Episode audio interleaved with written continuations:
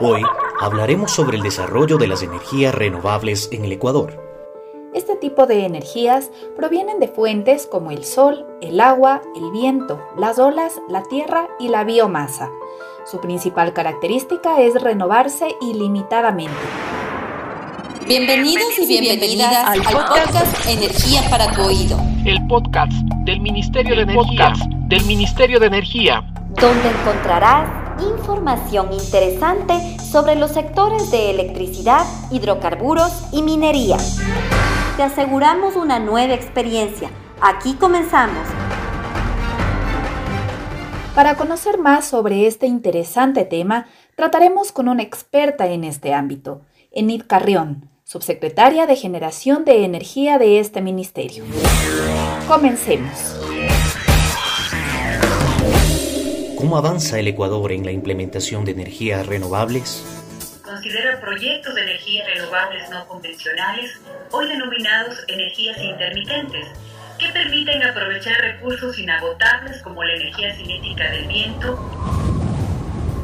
la energía del sol, el calor interno de la tierra, la energía del agua en movimiento, entre otras, que hoy se ven reflejadas a través de 649 megavatios aproximadamente instalados contemplan centrales hidroeléctricas menores a 50 megavatios. ¿Cuánto ha reducido el Ecuador en emisiones de CO2 al ambiente? Si tomamos como referencia la producción de energía durante el año 2020, que fue de 26.566 gigavatios hora, de los cuales el 91% proviene de fuentes renovables, podemos calcular que las emisiones de CO2 que se han evitado emitir al ambiente son de aproximadamente 15 millones de toneladas. ¿Cómo se desarrollan los nuevos proyectos de energías renovables?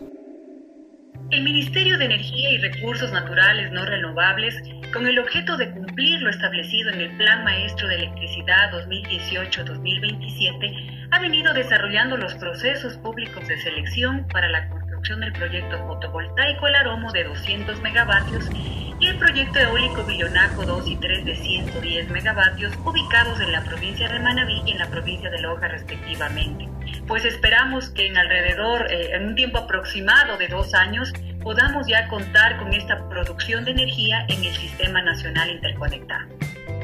¿Cómo avanza la iniciativa Cero Combustibles Fósiles en Galápagos? En realidad, pues el ecosistema tan delicado de Galápagos ha hecho que trabajemos bajo esta iniciativa de cero combustibles fósiles. Es así que en este año se tiene previsto incorporar el proyecto fotovoltaico San Cristóbal. También así el Ministerio de Energía pues viene trabajando en el proceso público de selección para la concesión del proyecto fotovoltaico Conolopus. Además en este año se lanzará la convocatoria para el proceso de contratación de la segunda fase del proyecto Isabela, beneficiando pues a toda la población de las islas. ¿Cómo se proyecta Ecuador en el desarrollo de energías renovables? Miren, nuestro país cuenta ya con una matriz energética en donde el 90% de su producción de energía es a través de fuentes renovables. Sin embargo, el Ecuador sigue trabajando a través de normar el ingreso de estas energías renovables no convencionales a su sistema a través de la implementación de un código de red y de regulaciones que garanticen este tipo de energías eh, tengan las condiciones adecuadas para su despacho. Y obviamente podamos ingresar también a nuestro sistema grandes centrales hidroeléctricas aprovechando las dos vertientes que tenemos y que puedan suplir la energía y la demanda de nuestro país a través de energía firme. El cambio de la matriz energética en el Ecuador es una realidad. Gracias al desarrollo de proyectos de generación de energía limpia y renovable en beneficio de todos los ecuatorianos. El podcast del Ministerio de Energía, del Ministerio de Energía. No te quedes sin escucharnos y síguenos por todos nuestros canales y redes sociales.